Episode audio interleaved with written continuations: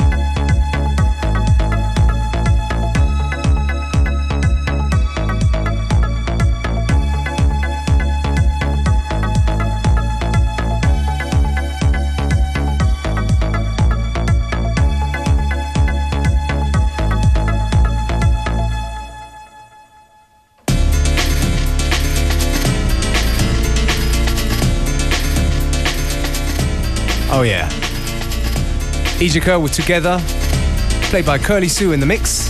Very cheesy stuff. Very, very nice. Bringing back that 90s breakbeat sound. Got a few more tunes before Curly has to go and Unlimited has to stop for today. So if you were paying attention earlier, you might have won tickets to go to the Jugendstil night tonight Ja, at the Grelle Forelle. If you didn't win, you should go and check it out anyways.